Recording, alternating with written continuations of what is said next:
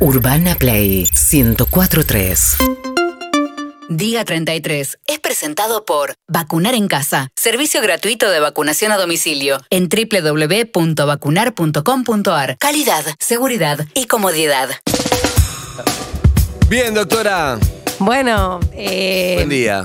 Buen día nuevamente. En un nuevo día 33 tenemos el honor de hacer una nota y les queremos presentar a Marcelo Figueiras, que es el presidente del laboratorio Richmond, que va a producir Sputnik en Argentina. Una excelente noticia. Hola Marcelo, ¿cómo estás?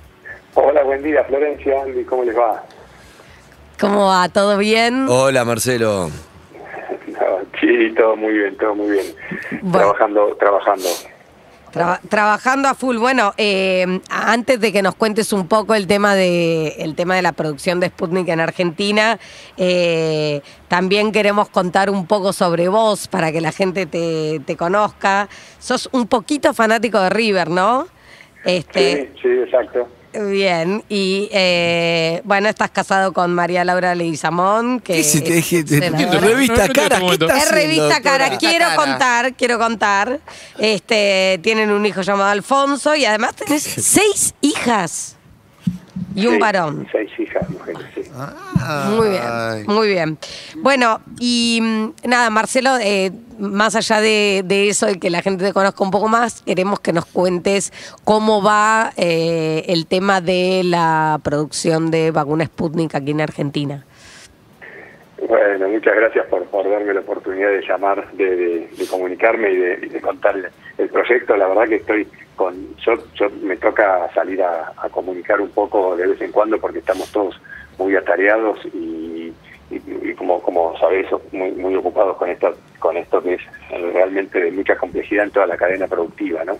Nosotros en- estamos en dos instancias. La primera es esta de recibir el, el- lo que le decimos nosotros el principio activo, eh, que son los litros de componente de tanto de la primera dosis como de la segunda, si Dios quiere, que empezamos a recibir ahora, este, para terminar el proceso productivo acá, donde se, se hacen una serie de, formulados y filtrados y, y llenados de, viales en el, en el área estéril, eh, dosificado, para después volver a congelar y mandar muestras a donde tengamos que mandar para que eh, después los controles de calidad que se hacen por, por triplicado, digamos. Antes nosotros tenemos la capacidad de, eh, de liberar lotes cuando hacemos nuestros nuestros productos, pero en el caso de vacunas, para en el caso de vacunas particularmente se hace por tres vías diferentes. Y la última palabra obviamente la tiene nuestro instituto, el ANMAT, que como siempre digo es uno de los mejores del mundo, y Gamaleya, que se reserva, digamos, el derecho de eh, dar también la, la, la última palabra en tema de calidad para que liberemos el lote. O sea que la- el antígeno por ahora viene desde Rusia y aquí se hace el resto eh, del proceso. Que bueno, Exacto. yo digo siempre, se habla del envasado como si fuera meter líquido en una botella y es súper complejo, ¿no? Todo lo que implica el envasado de una vacuna. Pero eh, ¿tienen idea de en un futuro no muy lejano poder también producir el antígeno acá? Claro, la segunda parte del, del proyecto es la construcción de una planta eh, muy importante eh, eh, que tiene una capacidad de 500 millones de dosis. Imagínate que esto es para, para por lo menos la región y estamos planeando también calificar a Europa y con nuestros representantes del sudeste asiático también estamos teniendo charlas para, para generar exportaciones. Y también tiene todas las plataformas, no es solo para Sputnik o para eh, las plataformas adenovirales, sino para todo lo que es ARN, que también no solo es vacuna, sino todo lo que viene atrás de esto, ¿no? Florencia, vos sabés mejor que yo eso, y, y toda la medicina que, que viene futuro la, la estamos visualizando, por, por lo menos nuestros profesionales, por, por ese camino. Entonces va a ser un desarrollo muy importante que va a permitir no solo generar trabajo y estar más preparados para futuros problemas que puedan surgir, sino también le va a permitir a, a científicos, a, a gente que se va afuera y triunfa en, en laboratorios o en centros de investigación de Europa o de Estados Unidos, argentinos, les va a permitir quedarse y desarrollar su ciencia acá en nuestro país. Porque bueno. como vos decís, es un complejo, eh, un tema complejo toda la cadena productiva. Fíjate que nosotros terminamos eh, este proceso eh, en relativamente poco tiempo y en otros países tardó mucho más y se tardó más en solucionar, porque más allá de los fierros y las máquinas y las cosas que uno necesita, lo más importante es la capacidad científica que tengas en el país y nosotros la tenemos. Bien. Médicos, científicos. Marcelo Andy, buen día, ¿cómo andás tanto tiempo? Hola, Andri, qué gusto escuchar. ¿Todo bien? Ha- Hace Todo mucho que no te veo. ¿Cómo está Natalia, Sí. Ivana, las mellizas? Bien, todos, todos estudiando, trabajando, creciendo. Bueno, me, me parece bien. Te hago, te hago una, una consulta. La verdad que primero que fue una, una gran noticia esto de producir acá la vacuna, imagínate, en medio de, de- de todo este drama que estamos viviendo. Lo que yo quería saber, para arrancar más personal, bueno, después está bueno igual que expliquen un poco esto de la segunda dosis, por qué no viene la de la del Sputnik, está bueno para entender. Pero primero quiero entender un poco, este, vos tenés el, el laboratorio, sos economista, contador, si no me equivoco.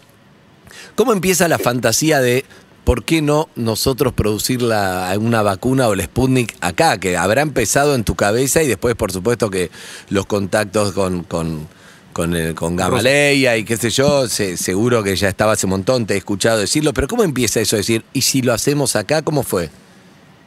Mirá, viste que eh, se, van, se van dando las ideas paulatinamente, porque nosotros hace muchos años estamos eh, que estamos trabajando con la gente de Hétero, que, que, que es un laboratorio muy grande de la India, que desarrollan, son los indios son muy eh, serios y muy capacitados en todo lo que es, bueno, la industria del software, eso ni hablar, y lo que es la industria química y biotecnológica. Entonces habíamos empezado a desarrollar con ellos, por supuesto, productos para la HIV, eh, que, nosotros generamos, eh, a muchos productos nuevos a partir de moléculas conocidas y los juntamos y mejoramos la adherencia de los pacientes de los tratamientos. Bueno, todo eso que venimos haciendo con ellos y que los médicos de acá y de Sudamérica reciben también. Empezamos a desarrollar el proyecto biotecnológico y eh, nos aprobaron el primer eh, producto biotecnológico este año, que es una, una se llama, que es para un oncológico, y a partir de ahí eh, vas a las vacunas, porque es también un producto eh, biológico, ¿no? Y este, entonces cuando surgió todo este problema, nos contactaron ellos y empezamos a charlar, pero primero hablamos de la planta, de la producción del ciclo total, que era lo que va a venir el año que viene. Lo que pasó después es que al acelerarse todo el problema y al tardar más las vacunas de la cuenta, porque realmente lo que pasó fue que hubieron problemas de todo tipo, de provisión de frascos Sí. y, y cosas básicas, eh, claro, vos Andy, que son 14 mil millones de vacunas extras eh, en, el mundo, ¿no? Entonces no alcanza el vidrio, los frascos, los tapones, eh, eh, todo se descolocó. Entonces ahí dijimos, bueno, ¿por qué no hacemos, no aprovechamos, digamos, este, el- este gran problema y damos una solución de alguna manera terminando el producto acá? Porque también tenían un cuello de botella esos en, en, el- en la parte final del proceso eh, en Moscú. En- y los, la gente de la India recién empezaba a desarrollar la transferencia de tecnología que nos va a pasar a nosotros cuando la termine, que ya terminaron, pero tampoco pueden exportar desde la India porque todos los países cerraron la exportación. Entonces ahí es donde, bueno, desarrollamos esta idea, eh, habilitamos la planta, donde la, la, digamos, aislamos para este fin solamente, porque se puede producir esto solo, por más que en otros momentos la planta servía para otras cosas, pero bueno, se aisló, se validó y se y siguieron las inspecciones del caso para aprobarla y una vez que estuvo aprobada empezamos a hacer la parte final acá. El tema es que, como ahí Florencia de esto sabe más que yo, pero si, si no somos generosos con el tema de la vacunación y con el resto, se producen estas variantes que después terminan complicando al resto del mundo de nuevo. O sea que Claro. los países que producen, que fueron los que primero vacunaron, por eso digo, el que produce vacuna y que no espera, ojo con eso, porque si no sos generoso, después se te viene en contra también. Claro. Eh, estamos hablando con Marcelo Figueiras, que es el presidente del Laboratorio Richmond, el laboratorio que va a producir la Sputnik acá en Argentina en breve, ¿no? Que ahora están, están ya este, haciendo algo, pero la idea es producción completa acá, que incluye la segunda dosis, que te iba a preguntar a, a Flor y a, Marcelo, ¿por qué es tan complicado? ¿Por qué hay menos? ¿Por qué cuesta tanto que, la manden? Mira, evidentemente lo que eh, a- lo que pasa es que hay un problema industrial de rendimiento, netamente es eso por lo que yo vi allá en Moscú, eh, desde 7 a 1 prácticamente, con lo cual después empiezan a confluir todos los factores. Primero dejas de hacerlo porque querés vacunar con la primera dosis, entonces le das más, eh, le das prioridad a la primera dosis y después tenés siete veces menos posibilidad de hacer la otra los procesos químicos y, y- biotecnológicos, en este caso, de fermentado, también eh, son cosas que, que uno de cada tanto va fallando. O sea, si ahí le vas poniendo los controles de calidad, eh, eliminan lotes. Entonces, si vas poniendo todos esos aditamentos que son normales en la industria, pero que en una situación como la actual son tremendamente perjudiciales para, para todos, este, pasa esto, que se atrasa. Pero bueno, si Dios quiere, eh, eh, vamos a empezar nosotros. Nosotros hicimos un lote del, del componente 1, estamos haciendo esta semana, ya estamos trabajando en el, en el segundo lote, se, se va la segunda, como decíamos eh, ayer, y, y el lunes empezamos con la, el componente 2.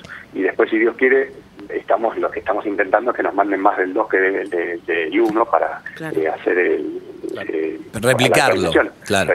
Claro. Después ahí lo que tenía, no sé si Florencia por ahí tiene más datos, que tenía, eh, se estaba haciendo un estudio en Inglaterra de intercambiabilidad y había algo con Sputnik y, y Oxford, eh, eh, Oxford la segunda dosis, que aparentemente los resultados preliminares son buenos, no, no, no hay datos todavía. Ahora Cancino dice, ¿no? Digo, Cancino. Bueno, sí, ahí eso Flor lo, lo, lo Sí. mejor que Cancino es el adenovirus 5, que es la segunda dosis. No sé, son exactamente iguales.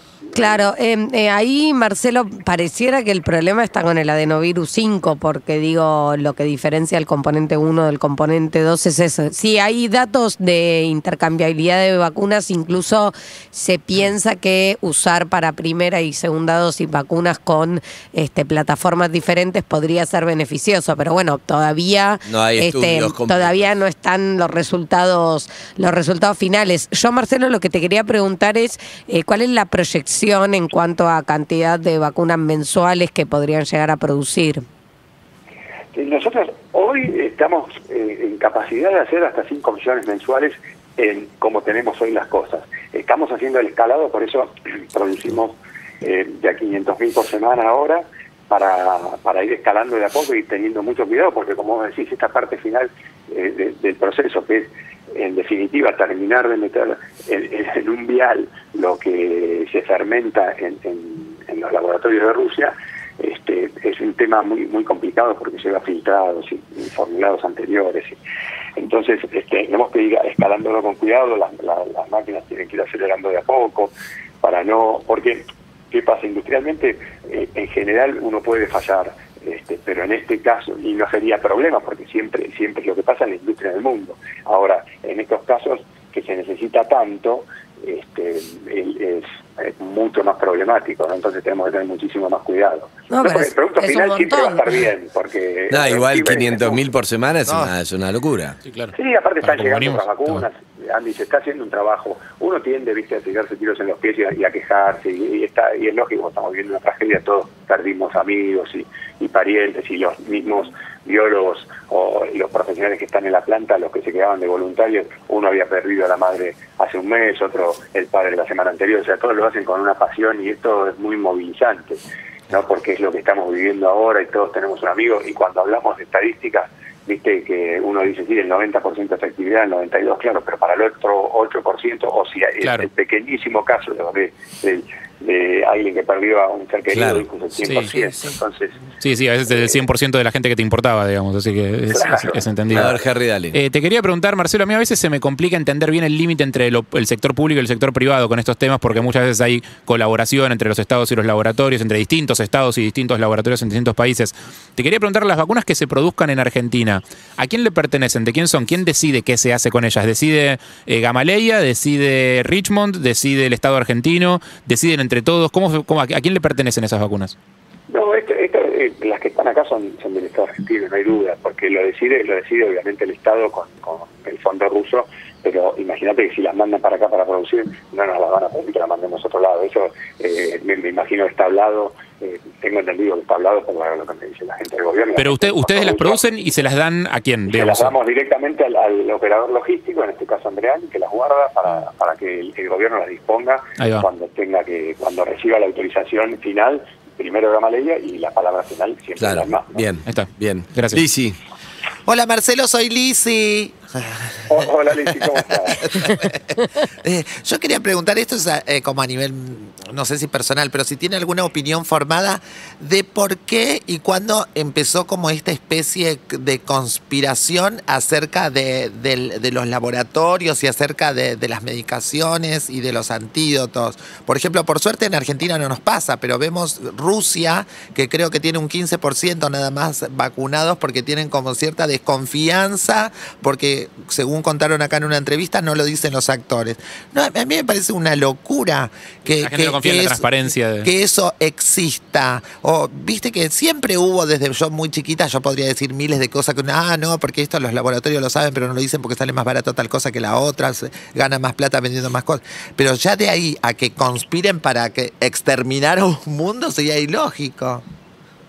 Sí, sí, bueno, pero viste que las teorías siempre siempre cierran, las conspiraciones y, y aparte son, son más interesantes que la- a veces que la realidad, pero la realidad es más aburrida muchas veces.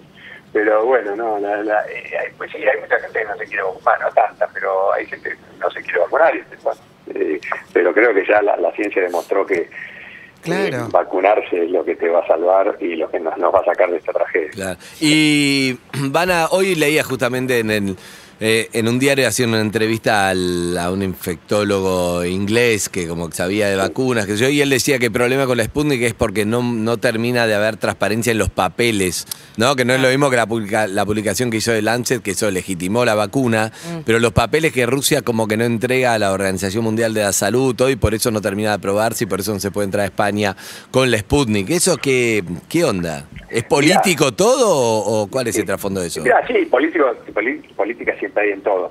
Fíjate que la vacuna inglesa no la, no, la- no la, no la aprobaron en Estados Unidos y, y otras, bueno, no Claro. la aprueban en otro lado y así. Pero eh, yo creo que en este caso, en, en la ciencia rusa, eh, evidentemente es muy buena.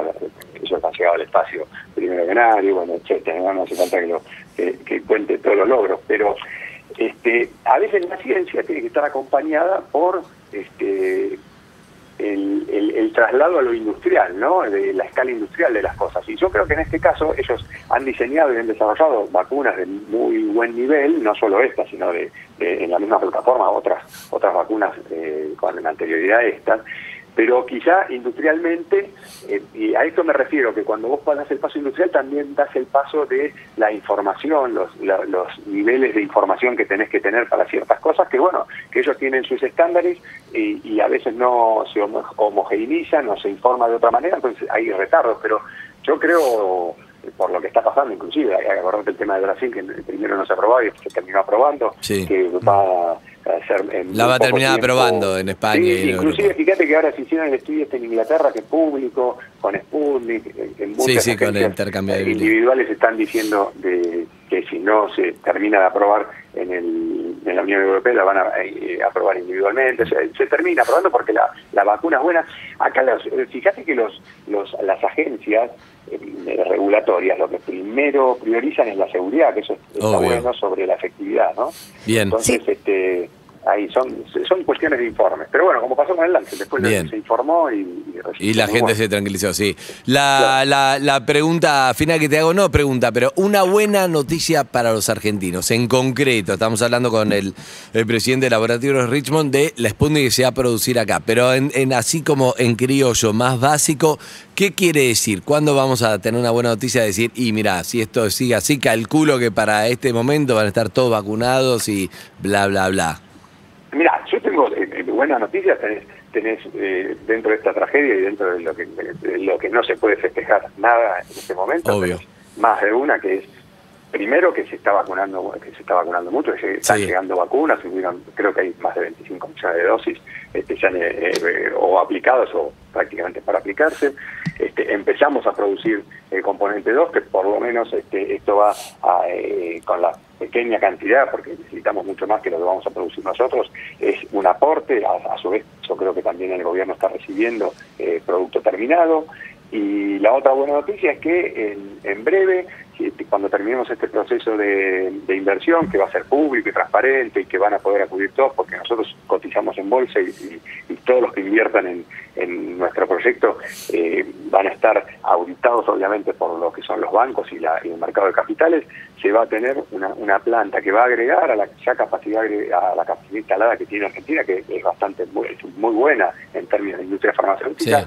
eh, y con relación a, a- a- al, al mundo y estamos muy somos muy respetados se va a agregar una capacidad instalada muy importante que le va a dar lugar a, y laburo a mucha gente muchos científicos muchos profesionales Pero ¿cuándo calculás que el efecto, el efecto, el efecto Miami, que es como que ya te piden por favor que te vacunes porque sobran y no saben qué hacer para decirte que te vacunes? ¿En cuánto Bueno, ojalá sea pronto, ahí, ojalá sea pronto. Ahí, ahí Flor, que estamos en contacto con los médicos, sabe más que yo, pero pero yo creo que cuando termine el invierno este, eh, vamos a ya ver- Pasamos a otra etapa. mucho en la, en, la, en la vacunación y ojalá ojalá ya se termine esta etapa y bueno.